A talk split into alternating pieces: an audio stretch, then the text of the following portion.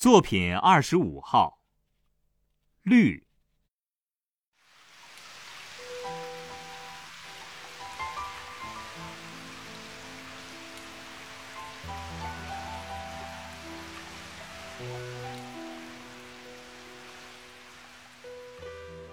梅雨潭闪闪的绿色招引着我们，我们开始追逐它那离合的神光了。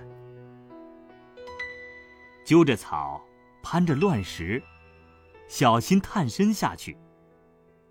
又鞠躬过了一个石穹门，便到了汪汪一碧的潭边了。瀑布在金秀之间，但是我的心中已没有瀑布了，我的心随潭水的绿而摇荡。那醉人的绿啊，仿佛一张极大极大的荷叶铺着，满是奇异的绿啊！我想张开两臂抱住它，但这是怎样一个妄想啊！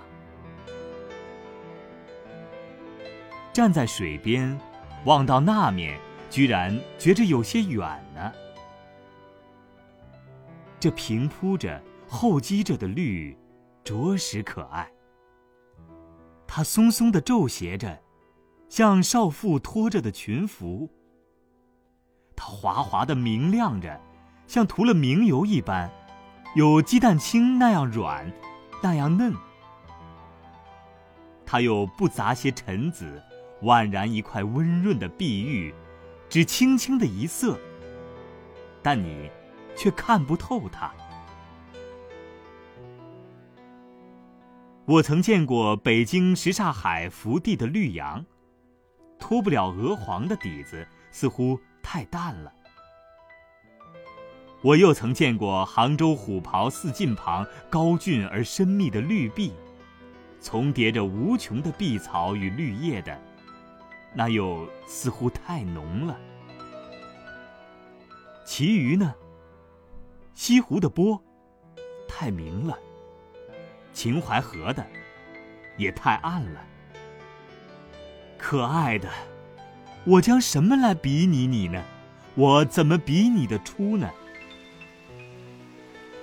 大约潭是很深的，不能蕴蓄着这样奇异的绿，仿佛蔚蓝的天融了一块在里面似的，这才这般的鲜润啊！那醉人的绿啊！我若能采你以为带，我将赠给那轻盈的舞女，她必能临风飘举了；